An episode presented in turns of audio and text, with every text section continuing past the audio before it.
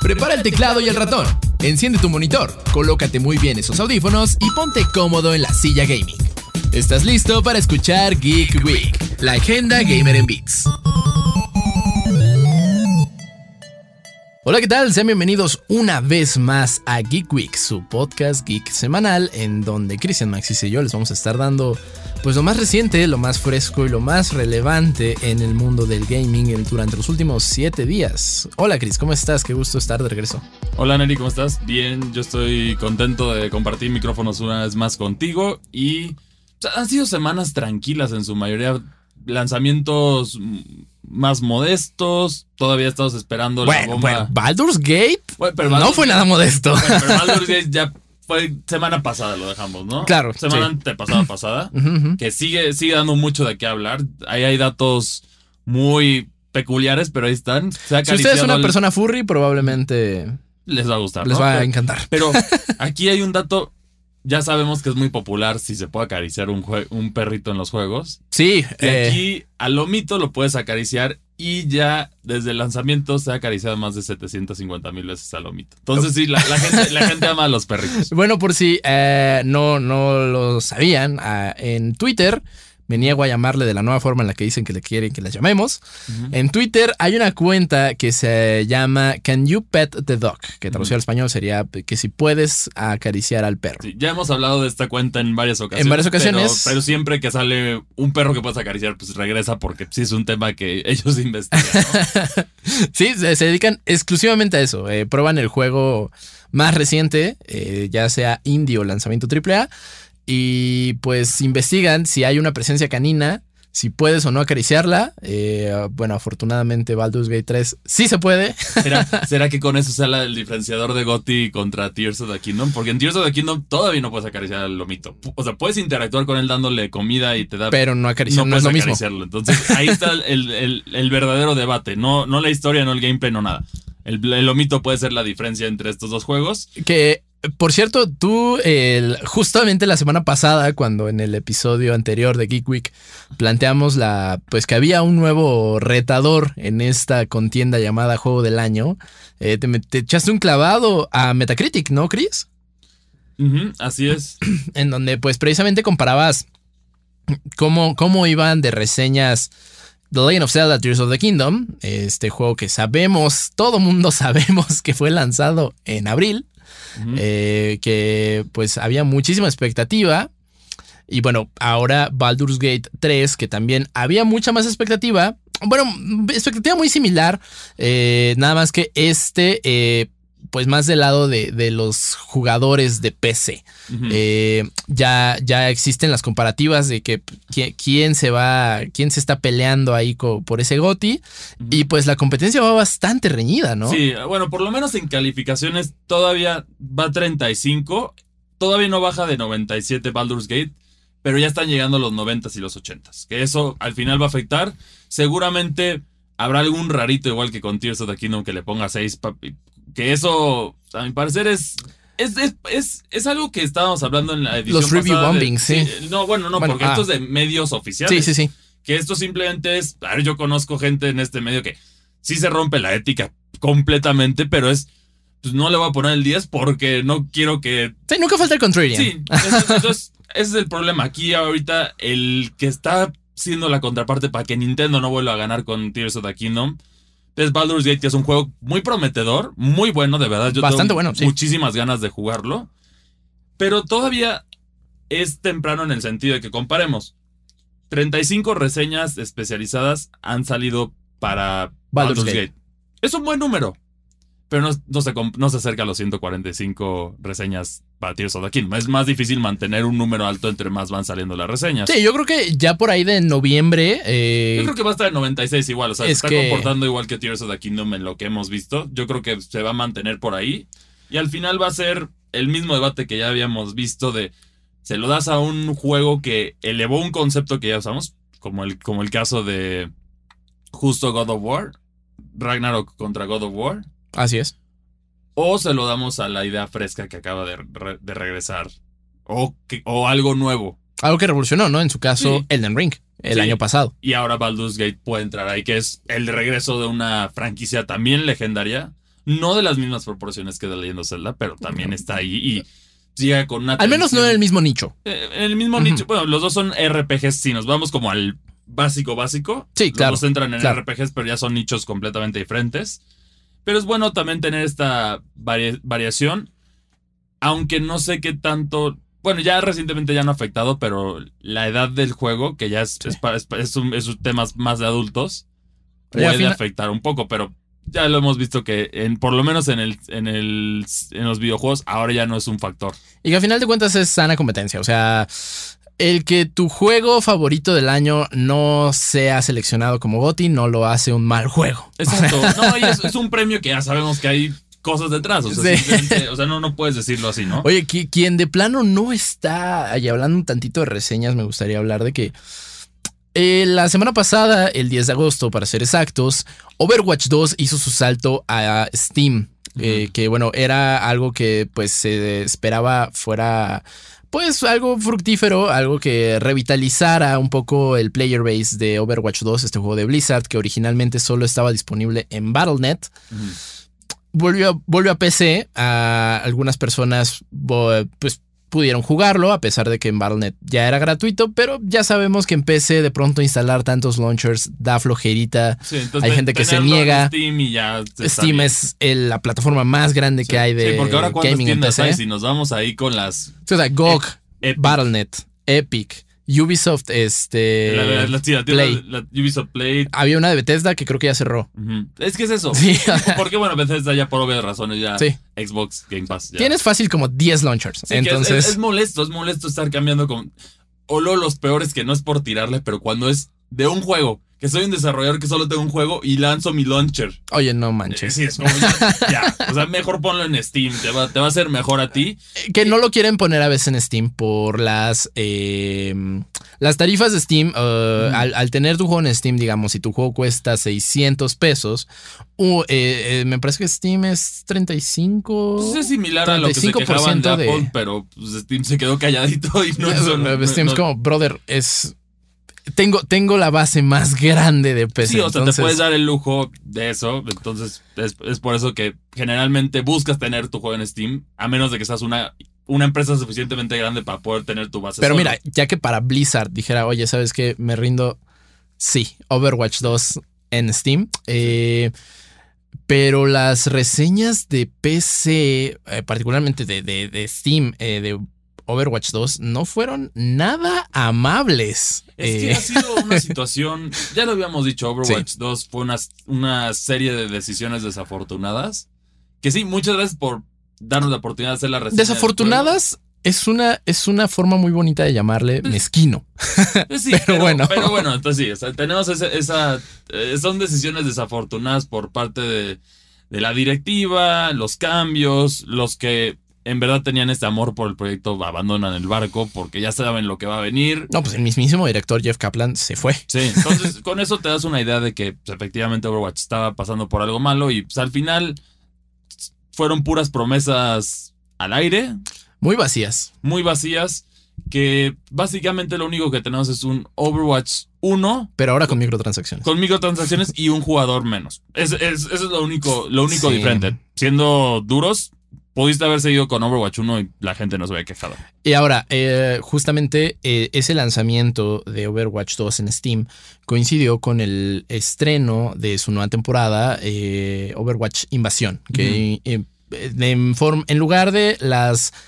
misiones o el modo campaña que nos habían prometido, Nos dieron eso. nos dieron tres misiones que, mira, francamente yo las siento como un shooter de riel, en el sentido de que avanzas de un punto A a un punto B y en ese tramo le disparas enemigos. Sí. Las cinemáticas se ven muy bien, Sí, están eso- de la calidad. Overwatch a la que estamos acostumbrados, pero el gameplay, si me preguntas, es a mí, a mí me tocó probarla, es un poco aburrido. Eh, Le digo, eh, repito, las cinemáticas están increíbles como siempre, pero pues es un juego, Sí, no es una Es película. Eso era lo que prometía el modo robusto, que ibas a tener diferentes personalizaciones en tus personajes, iban a poder subir de nivel, un, un ele- elementos de RPG y todo lo que le iban a meter. Pero pues al final son misiones que ya teníamos gratis antes, que eso es lo que la Exacto. gente se enoja, Sí, está muy molesta porque sí, son misiones con, con cinemáticas, pero ya tuvimos eso con muchos eventos de Overwatch, fuera del reciclaje que fue el de Halloween, que sí, ya... Halloween y Lu- Lucio Ball. Sí, Halloween y Lucebol, pero luego Halloween lo, lo hicieron mejor en Overwatch, entonces le mejoraron muchas cosas y Sí. le pusieron lo de la muñeca de terror y todo esto que estuvo divertido. pero sí tienes las, misiones- las misiones de Black Watch, tuvimos la misión de, Archives. de Archives, tuvimos, tuvimos un par interesantes ahí, la de La Habana, o sea, tuvimos, A la de La Habana era buena. sí, tuvimos misiones padres, pero al final eran gratis. Entonces la gente dice, "Pues ahora, ¿por qué tengo que pagar por eso? Que- que era gratis. re- regresamos a, lo- a la parte. Si fuera el contenido robusto que prometiste, ponle precio completo. Precio completo y la gente lo pagaría. Pero si, si, no- si nos traes algo que está decente, pero es algo que teníamos gratis antes, la gente se va a molestar. Y eso, es- la, esa es la tragedia de Overwatch en este momento que... Pues ahí va, ah, como que ahí va, esperemos que... Están baleándose un Puede, poquito. con- puede que Xbox lo levante, pero... Estuve, estuve checando el Steam DB y me parece que actualmente, o sea, sí, quieran o no, sí se revitalizó un poco el player base de, Sí. de Overwatch. Ahorita en Steam, tan solo en Steam, había alrededor de entre 45 mil y 50 mil jugadores simultáneos. Bastante decente. Eh, ahora, ¿por qué, ¿por qué el review bombing en Steam particularmente? Porque Steam tiene este sistema de reviews, Battle.net no. Entonces ahí fue donde la gente y la Sí, comunidad hasta se hizo me- no me escuchar. No me, sorprende también que mucha gente incluso abriría una cuenta de Steam solo para, para decir sus opiniones de Overwatch, aunque no, no jueguen en no Steam. jueguen en Steam, sí. Que es, es válido, cada quien tiene, pues, tiene derecho a sus opiniones. A final de este cuentas, el jugador manda, tiene, es Sí. él quien da el dinero. Sí, exacto. Entonces, que, que ahí estuve viendo, vamos a hablar de eso, yo creo, para un próximo episodio, que es del, del fenómeno que son las microtransacciones y también de las ballenas grandes y chicas, cuánto gastan en estos juegos y por qué es el modelo y por qué les funciona. Vamos a hablar de eso más a fondo en, un- en una nueva edición para que estén al pendiente de eso. Y si ustedes no han jugado eh, las nuevas misiones de Overwatch 2, recuerden que en nuestro canal de YouTube, e Indigo Geek MX, si usted no quiere pagar por ellas o no se Sí. siente tan seguro, Ahí las pueden ver. ahí está Sí, ahí las con todo y que- cinemática. Ahí las tenemos completitas para que, para que, para que usted, ustedes las vean. Y bueno, vamos a, a pasar a, a un, bueno, un... Yo tuve la oportunidad este fin de semana de ver la película de Gran Turismo. Que hablando de microtransacciones, comerciales, todo eso. Que ya es un fenómeno que está pasando mucho en el cine, que son las películas comercial. ¿A qué me refiero? Esto es una película que sí puede tener una excelente narrativa, es muy divertida, lo que te guste, pero es un comercial. Glorificado. Es un comercial sí. extremadamente glorificado que entra en esta categoría. Aunque a mí me gustan todas las que voy a decir. Air, Lego la- Movie. Mario, Sí, Barbie sí. y Gran Turismo en este caso Sí, también. sí. Y bueno, también una que no fue tan exitosa, la de Flaming Hot. Que pero está bien, O sea, pero estuvo- está bien. Estuvo, entretenida, pero ahí estuvo, ¿no? Entonces, ¿a qué me refiero con esto? Son películas que agarran una narrativa de, de algo, ya sea un acontecimiento real o no, O hacen como una especie de biopic de marca. Sí, pero es, es la marca, está siempre al presente, ¿no? Gran Turismo agarra la historia de un piloto que es verdadera, de, de Jan Marderbo, si mal no recuerdo, Ok.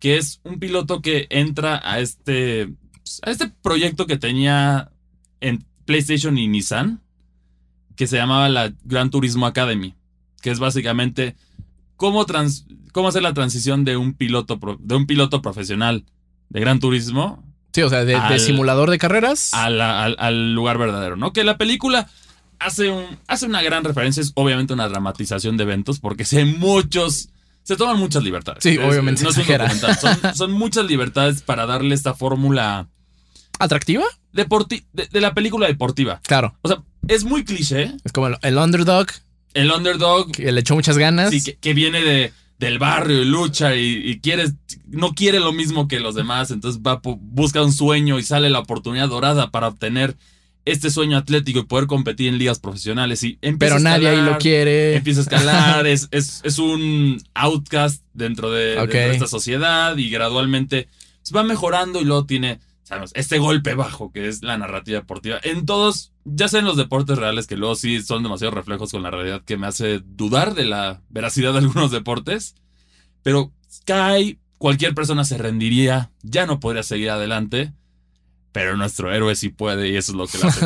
O sea, hay en este nicho de película deportiva que a mí me gustan. No sé a ti si te gusten. Son pero- entretenidas, son como, eh, pues son estas películas que entras, las ves, las disfrutas, sales, igual y no marcaron una intención después en tu vida, pero te Sí, entretuviste. Que el pionero, digamos, de este género fue Rocky Balboa. Rocky, sí. Rocky fue la que puso el cimiento de este concepto y ya las demás se ha transferido a todos los deportes, ¿no? Incluso hay dramatizaciones de fútbol de Pelé que entran en esto que alteran un poco los eventos para que quede esta narrativa bonita.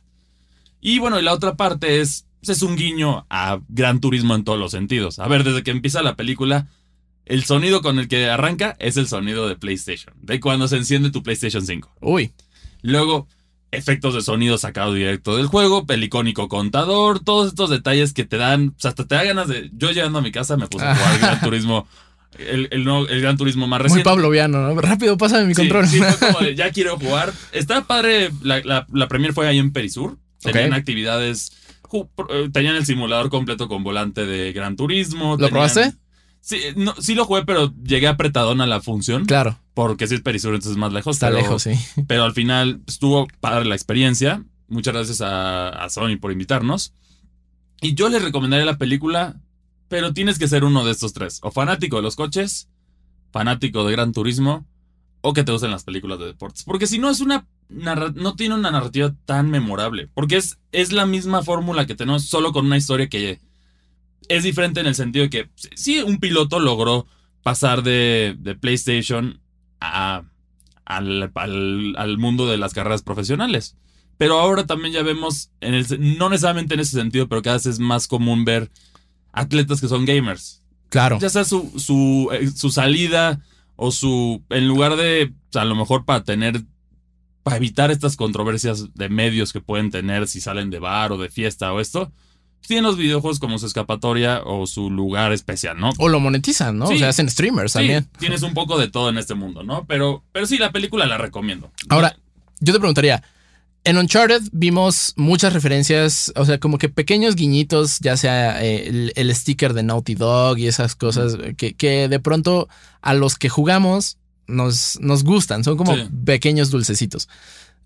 Gran Turismo tiene algo similar, tiene, Sí, tiene ti- referencias. Tiene de todo, pues, tiene hasta de, de referencias que, que Jan cuando va manejando en las carreras, pues ve la, la icónica línea de las curvas recomendadas Ah, claro. de Gran Turismo, los sonidos, los efectos de sonido del juego. Y también las tomas se hicieron muy parecidas a lo que ves tú. Una vez que acabas la carrera que puedes ver el resumen, son esas tomas. Que esas, Wow. la cinematografía en ese sentido está genial. No deja de ser un comercial, pero está genial. Usaron el tema de los cardigans que sale en el juego de Gran Turismo. Creo que No- es My Favorite Game la canción. No recuerdo, creo que no. Creo Eso que hubiera estado no, padre. Pero bueno, hicieron otra canción que aparentemente usaba mucho Jan para relajarse en momentos tensos. Ok. Que ese es, un, ese es como un punto cómico de la película, pero tiene buenas actuaciones de los diferentes personajes. Orlando Bloom está ahí y, y tienes también pues, visuales memorables y toda esta presentación de una historia de superación personal que inspira Claro. a todos, ¿no? Entonces es comercial, pero es esto que, regresando a lo que decía, pues es efectivamente ya el Hollywood está siendo dominado por comer películas comerciales. Pues sabemos que existen estas eh, tendencias constantes, ¿no? O sea, también hace la década pasada fue Superhéroes. el cine superhéroes, que ahorita pues, ya estamos viendo que la está padeciendo y la está padeciendo mal. Eh, ahorita, pues, este, está entre, entre películas comerciales como biopics de marcas y como también un poquito de adaptaciones de videojuegos. Sí, esa yo creo que es la tendencia, pero al final las de videojuegos yo también las pondré en comercial porque al final estas producciones tienen un, siguen un patrón y elevan las ventas de su producto. Como digamos, salió una nueva película de Star Wars, pues la mercancía de Star Wars sale, ¿no? Aquí todas estas películas que mencionamos, pues crecieron. A ver, tenemos el caso de The Last of Us de la serie de HBO. Levantó las ventas del juego en un 322%. Claro. Sí, sí, sí. El caso de Super Mario. Super Mario pues, todavía le dio otro milloncito, 200 mil copias de Mario Kart 8 vendidas en Nintendo Switch, que de por sí no necesita ese juego, pero ahí tiene. Y más de medio millón de Super Mario Odyssey. Entonces sí hubo, hubo un empuje no tan grande porque es más distribuido en varios juegos de Mario, pero ahí estuvo. De Barbie, a ver, de Barbie estás hablando de un 30% de aumento de ventas de muñecas de Barbie. Es impresionante en ese sentido, ¿no? Entonces sí, es este crecimiento que está viendo. Esperemos que mantengan la calidad porque seguramente luego van a salir producciones no tan buenas, porque las marcas quizá no son tan cuidadosas como Ya no tarda. tenemos. No Ya no tardan, tarda. pero seguramente Sí. vas a ver estas que van a dejar mucho que desear.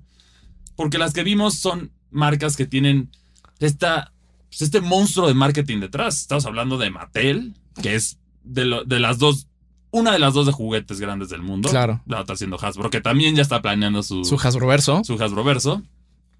Tienes Nintendo, que también es un monstruo en, en, en la industria de los videojuegos. PlayStation ahora ya, tan- ya está Sí, entrando. claro.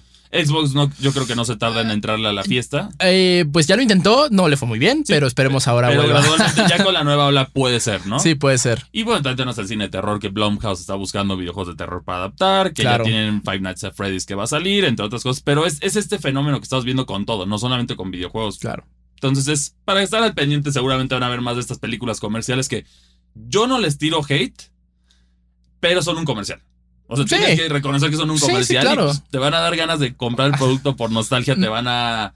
te- ah, bueno, no es más, te voy a decir que hubo un, un detalle, un guiño en la película que yo dije, en serio, dice, hasta hicieron mención del Walkman. Hicieron mención del Walkman porque dijeron, uy, es que eh, solo me quedan 10 canciones en este porque era retro el cuate. Ajá. Le compran un Walkman. Que, que- que ya ni ver, salen. El, el Walkman ya es obsoleto. O sea, perdón, Sony, pero sí, es, es verdad. Ya Eh, con los smartphones ya. Sí, no, o sea, son, son películas comerciales en el sentido de, o sea, yo creo que el- ahora, ahora voy a, la, la vez que me toque verla a mí, voy a hacer un conteo de cuántas veces dicen Gran Turismo. Sí, no, dicen Gran Turismo y también dicen, o, o hacen referencia, no, no esta frase, pero es el simulador de coches más exacto del mundo. O sea, ponen, obviamente Gran Turismo tiene su influencia impresionante Claro. dentro de esto, pero los años, ya hay otro que también yo creo que ya también está ahí, que, Y que está próximo a que yo estrenar. creo que es no es coincidencia el lanzamiento de esta película, que es para opacar un poquito. A, a Forza Motorsport, que, que ya, ya se ha ido comiendo el mercado. La realidad, Sí. sea, sea un, yo creo que es el único exclusivo de Xbox en este momento que goza de mucha salud. Es un mucho de nicho, Eh, pero... Flight Simulator yo también lo metería, pero No, también es muy de nicho. Sí, o sea, los dos de nicho son los que gozan porque Halo ni se hable. No, Este, Halo Gears of War está ahí en Perdido el en combate. entonces tenemos esta situación. Pero hablando de vehículos, también me tocó jugar otro juego, otro simulador, pero este es de motos, que es más difícil. Yo las muy raros, muy Las difícil de físicas encontrar. de motos son completamente diferentes a las de los coches. Este juego lo emula excelente, pero el problema es que no te explica nada. Entonces, si no has jugado Ride antes, vas a sufrir mucho con Ride 5. O sea, si de por sí eh, los simuladores de carreras son de nicho, ahora un simulador de carreras de motos es todavía más de nicho. Y un simulador de carreras de motos que no te explica cómo jugarlo es, es- es muy de nicho. sí. Aquí vamos con esta reseña de Ride 5, la entrega más reciente de esta franquicia. Los juegos de carrera son un nicho que sigue creciendo constantemente. Estos juegos combinan las carreras y los videojuegos en un paquete que representa el deporte a la perfección. Mientras juegos como Forza Motorsport y Gran Turismo simulan las carreras automovilísticas, Ride se enfoca en el mundo de motos de carreras. Ahora llega la quinta entrega dentro de la franquicia. ¿Vale la pena jugar Ride 5? Todavía no saben explicar bien cómo manejar las motos. Uno de los mayores pecados de la franquicia es que Ride asume de manera errónea que los jugadores conocen a la perfección las físicas y mecánicas dentro del mundo de las carreras de motos. Si no las conoces o todavía no lo has sufrido con una entrega anterior, prepárate para un par de horas frustrantes donde lo único que verás es a tu piloto caerse una y otra vez. Un error que muchos harían con este juego es comparar el manejo de las curvas con juegos de carreras de autos, pero la realidad es que al igual que en la vida real, las mecánicas y físicas son completamente distintas. En teoría, a la hora de brincar al juego, lo mínimo que esperarías es que el juego te explicara cómo funcionan sus físicas. Pero una vez más, Milestone vuelve a fallar en esto y cada vez que lo hace es peor porque es una observación que mucha gente ha hecho con cada entrega. Si bien ellos comentaron que es una versión más amigable, la diferencia contra Ride 4 no es tan notable. Por lo menos, ahora ya no estás atrapado en el purgatorio de un tutorial que te exige manejar bien como en la entrega pasada. Pero eso no hace que la experiencia sea más amigable. Si hay un juego que necesita una mejora en su tutorial, definitivamente es Ride. Ya que muchos jugadores seguramente se rendirán en el tutorial por la frustración que es caerte constantemente. Ya es la quinta entrega, y es hora de arreglar un tutorial amigable para entender todo. Una vez que pasas el tutorial, el problema sigue presente con diferentes cosas. Puedes comprar mejoras para tus motos, pero la realidad es que una vez más el juego no te explica cómo te ayudan y esto es cada vez más frustrante. Cabe aclarar que hemos jugado desde Ride 3, por lo cual ya se mejoró a modo de fuerza bruta, pero nos trajo recuerdos amargos ver la falta de explicaciones una vez más. Físicas realistas. Si bien el juego fracasa por completo en su tutorial, algo que sigue mejorando con cada entrega son las físicas del título. Ride 5 no es la excepción, y la simulación es más realista e impresionante que nunca. El manejo, frenado y aceleración son bastante realistas. Otro aspecto que sigue mejorando son las alteraciones climáticas que pueden afectar a la fricción de tu moto contra el asfalto, alterando por completo la sensación de juego. Esto es un logro increíble por parte de Milestone, pero lástima que no te explican cómo adaptarte a cada situación. Los aficionados de las motos quedarán muy satisfechos, mientras que los principiantes estarán muy confundidos con todo esto. Por otra parte, el nivel de personalización es impresionante. No solo puedes personalizar diferentes partes de tu moto para mejorar, sino que puedes ajustar cosas de tu piloto como estilo de manejo, con cuántos dedos frena, etc. Contenido adecuado para un simulador.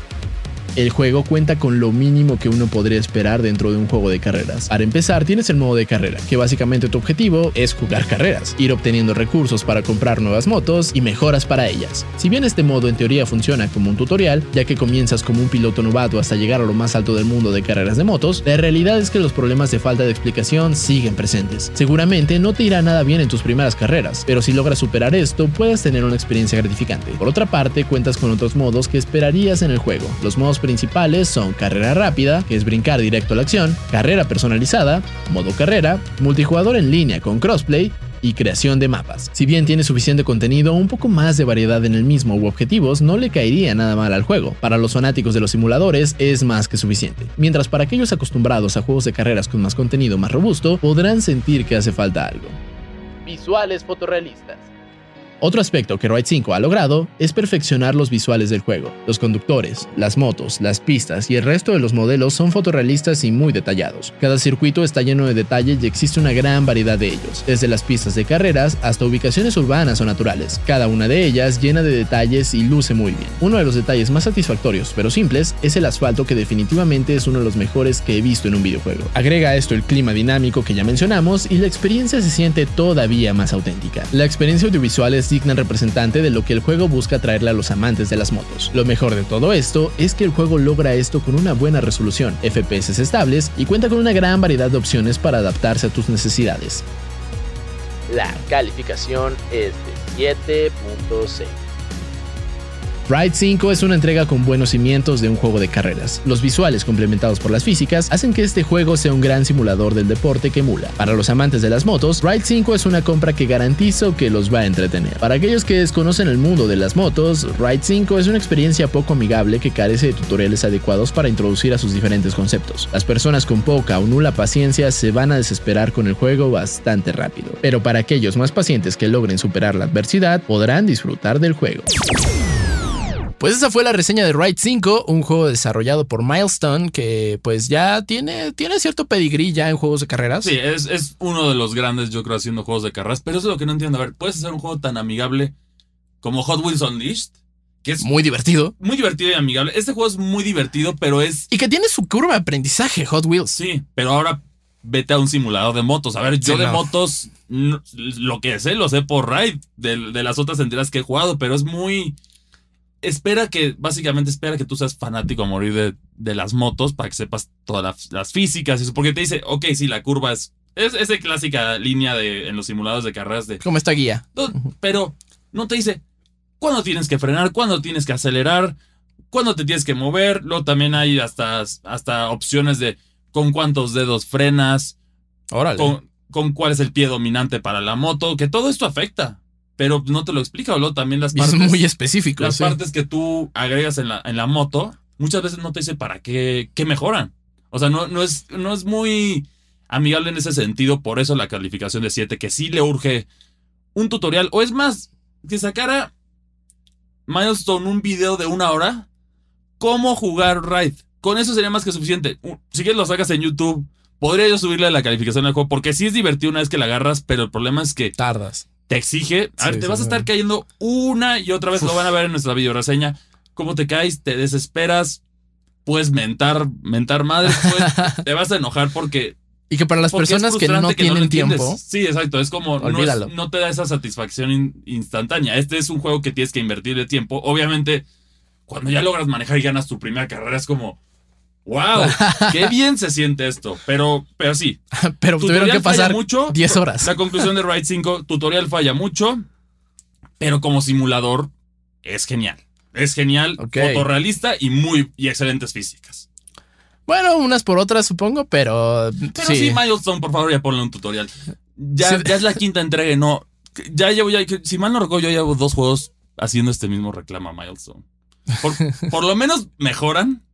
Ya como este cierre que también sí. El pasado, el 4, no podía salir del tutorial hasta que logras tener un buen tiempo. Entonces, mucha gente de plano no salió del tutorial porque se desesperaron por eso. Aquí mínimo, bueno, ya, te caíste y todo, pero yay, completaste la, la, carrera, entonces ya puedes jugar el juego. Creo que, creo que los juegos de carreras de motos tienen, de simuladores de carreras de motos tienen eso. A mí me tocó jugar uno eh, que hace cierta bebida energética el año pasado. Sí. Y creo que tenía lo mismo, de oye, no puedes salir del tutorial hasta que me asegure. Sí, que... sí, el, el, motocross. Ese es el ah, motocross. porque son, son, dos diferentes deportes. Motocross es más en, en la tierra, son en arenas. Son, más cortos y aquí sí son en, en autódromos. Sí, de pista. Pero obviamente la vuelta es completamente diferente con una moto de dos llantas que con un vehículo de cuatro llantas. Entonces sí, es un juego divertido, pero requiere tiempo y paciencia para que lo disfrutes. Entonces por eso es el 7. No es que sea un juego malo. Al contrario, a mí me parece bueno. Es complejo. Pero es demasiado complejo para su propio bien. Y cuando no te explican las mecánicas, te vas a desesperar. Sí, definitivamente. Entonces, esa es, mi única observación con este juego que a mí sí me gustó. Pero bueno, creo que entonces es un buen. Se podría decir que fue una buena semana para los fans de los motores y las llantas. Yo diría que sí, yo diría que sí. Eh, pues bueno, también quien creo que va a tener una, una semana agradable van a ser las mascotas y los gamers. Eh, porque, bueno, Genshin Impact, este juego de. Pues es un gacha eh, que está disponible, me parece que en todos lados. No, en, consolas PlayStation amarró la exclusividad. Ah, sí, PlayStation y móviles. Y PC. Y PC, ajá. PlayStation móviles y PC, que es un juego es, un juego que a su principio fue criticado por su parecido a Tears a, Breath, of the Wild, en su momento, pero ya tiene su identidad, ya tiene sus fans. Es desarrollado, si mal no recuerdo, por My Hoyo. Mi, que es, es un estudio chino, si mal no recuerdo. Así es. Y, bueno, este juego se unió aquí con, con la Ciudad de México, específicamente con el Centro de Transferencia Canina, en una colaboración que a mi parecer es es, bonita y vale la pena hacer estas menciones que las que, que es, es, una buena causa, ¿no? No tienes que ni siquiera jugar el juego para esto, pero también te van a dar una recompensa exclusiva en el juego si ayudas. Pero lo único que tienes que hacer es, es muy sencillo, la verdad. Tienes que seguir a Genshin Impact España, que es Genshin Impact S, muy sencillo. Y tienes que retuitear un post que ellos tienen, que lo vas a encontrar de al rescate de los amigos perdidos. Ok. O por otra parte, tú puedes subir una historia o un post, un, un tweet, arrobando a ellos y con el hashtag Genshin Amigos Perdidos, a platicando de tu perro. Lo que sea de tu perro, el día a diario con tu perro, ¿no? yo, yo como con mi perrito y aquí estamos caminando. Ok. Y eso va a hacer que ellos donen cierta cantidad de comida a, la, fundación del Centro de Transferencia Canina, que, es el Centro de Transferencia Canina. Es exclusivo de la Ciudad de México, pero es lamentablemente sabemos que hay mucho abandono animal o a veces tenemos problemas de, perros callejeros y muchos de ellos se acaban en el metro, se pueden lastimar, están heridos, están solitos, están aislados. Entonces esta fundación se dedica a rescatarlos hacer el, programa de conversión para ver si son viables para adopción o se quedan en sus cuidados el resto de sus vidas. ¿no? Que es. Está, es una causa bonita, a mi parecer. Ahora, eh, justo, es, es, una, es una iniciativa que el Centro de Transferencia Canina fue una iniciativa que nace a partir del de, eh, sistema de transporte colectivo Metro. El logo es muy bonito. Este, es, un perrito y con, la M. Con, la M del metro de la ciudad. Este. Y bueno, si, si no quieren dejar esa. Eh, esa ayuda solamente en redes sociales, pues ustedes también pueden asistir. Me parece que este centro de transferencia canina se encuentra en Azcapotzalco, Ciudad de México. Así es. Si están en busca de un nuevo mejor amigo o si Sí. quieren ir a dejarle una donación al próximo mejor amigo de alguien, por favor Sí. vayan, Sí. asistan. Y bueno, ser- y bueno, aquí Genshin Impact se comprometió a donar mínimo 500 kilogramos de comida, ¿no? Pero si, si la actividad de Twitter que les comenté llega a 10 mil personas, ese número se duplica y es una tonelada de comida para estos amigos perrunos que podría, sería suficiente alimento para alimentar a 5 mil perros un día. O sea, sí es, Wow. obviamente no, no hay tantos Sí, perros ahí, no. pero es, pero es un número bastante grande y es gratis, no te toma tiempo. Incluso también si, si, quieres, si estás buscando en busca de ese compañero canino con que quieres disfrutar, pues puedes irte a dar la vuelta al centro y ahí vas a Enamorarte a primera vista. sí, te vas a enamorar a Sí. primera vista y vas a poder adoptar un perro mientras cuentes con los papeles adecuados y eso que tampoco queremos que acaben en un Tienen en- malos en, cuidados. en- en un hogar malo, ¿no? Eh, pues sí, ahora eh, ya lo saben, en la cuenta de Genshin Impact España, por favor, súmense a, a esta causa que creo que es bastante noble. Te toma dos minutos si tienes Twitter o La- menos. Las desde Sí. tu teléfono. Sí. O sea, eso está muy padre. Entonces, pues por favor, únanse. Y también recuerden que de hecho, eh, en Reporte Índigo, en la sección de, de videos web, hay una cápsula del Centro de Transferencia Canina. Por si quieren saber un poco más de esto, eh, busquen Centro, Centro de Transferencia Canina, Reporte Índigo, y les va a salir este, este pequeño reportaje que armamos. Sí, y Está bueno, bastante divertido. ahí luego tú me dirás dónde para volver, para ponerlo en la nota para que esté completita la nota. Así es. eh, ahora que también, si estamos en, en la sección de anuncios parroquiales, esta semana o la semana anterior, la gente de Nvidia, Latam y Lenovo nos prestaron un equipo muy coqueto. Eh, fue una laptop que es muy robusta. eh, sí, su diseño, su diseño es más sobrio. eh, me recuerda un poco, te- no sé si te acuerdas de esta línea de Lenovo que eran las ThinkPad Que sí, eran sí, de oficina, un poco más gruesas. Eh, esta tiene, tiene ese, conserva ese espíritu, pero le agrega, o sea, le metió una RTX 4050, Ujú. que pues, pues, es de lo más reciente, desde la series 40 de Nvidia GeForce RTX. Y está bastante, bastante coqueta, está bastante poderosa y es ideal para quienes están empezando en el gaming o quienes están empezando a tener una actividad ya sea de trabajo o de académica O los dos. O los dos. puedes hacer, ¿no? que requiera de pues, Sí. más poder. Sí, así es. Muchas gracias a, a Lenovo y a Nvidia por la oportunidad de hacer la reseña de la Lenovo LOQ16IRH8. Que esa reseña la pueden ver a través de nuestras redes sociales en YouTube y en Facebook la pueden encontrar ese video. Así tal cual, reseña y el nombre del modelo que les acabo de decir. Y, y sí, efectivamente ahí tenemos eso y, también muchas otras cosas, ¿no? Que también tú ahorita te tocó ir, te tocó ir de viaje también. ¿verdad? Sí, vengo ahí un poquito bronceado, este, porque nuestros amigos de HyperX México y Hard Rock eh, Hotel Rivera Maya están, están de estreno. Y es que en 2021 eh, la gente del Hard Rock Hotel empezó una colaboración con HyperX para agregar una nueva, un nuevo edificio al complejo que tienen instalado en la Riviera Maya.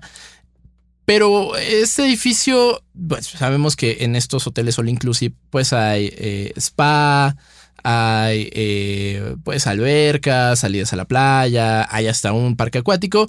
Pero ¿qué pasa si uno es gamer y pues, o sea, después de, de tanto nadar, quiere pues, echarse una partidita, pero pues, no te puedes traer tu consola o tu compu de vacaciones? Pues eh, el Hard Rock eh, y HyperX construyeron este, este nuevo edificio que se llama Vibe City, en donde metieron un gaming lounge con Xbox eh, Series. Nintendo Switch y PC Gamer. Que se me hace raro que hayan metido Nintendo Switch porque esa es la consola que así te puedes llevar de viaje, ¿no? O sea, o sea, yo, yo, por Sí. ejemplo, yo que cuando me tocan esas coberturas, yo el, el que me llevo pues, es el Claro. Nintendo Switch, es la, la vieja confiable, ¿no? A ¿Qué? cazar shinies en el avión o lo, o lo que sea. Que yo creo que ese, el Nintendo Switch se lo llevaron a- al Gaming Lounge porque pues Es también es como de... Es muy familiar. Es muy familiar, sí. uno. Y dos, ¿qué pasa si, por ejemplo, es como, oye, ya jugué mucho Xbox, pero no tengo acceso a una Nintendo Switch? Sí. pero me encanta Mario Kart. Sí, o, o- o- o ya, o ya también, ya si después de unas copitas se van a echar el Mario Kart de Shots, los Spring Uy. Breakers ahí, ¿no? Que también puede ser una opción, o ahí tienes el, fa- el famoso Don't Drink and Drive, ¿no? Este, este edificio, Vibe City, no solamente tiene el Gaming Lounge, eh, también tiene una zona de laser tag Y boliche, bastante ¿no? divertida, Y boliche.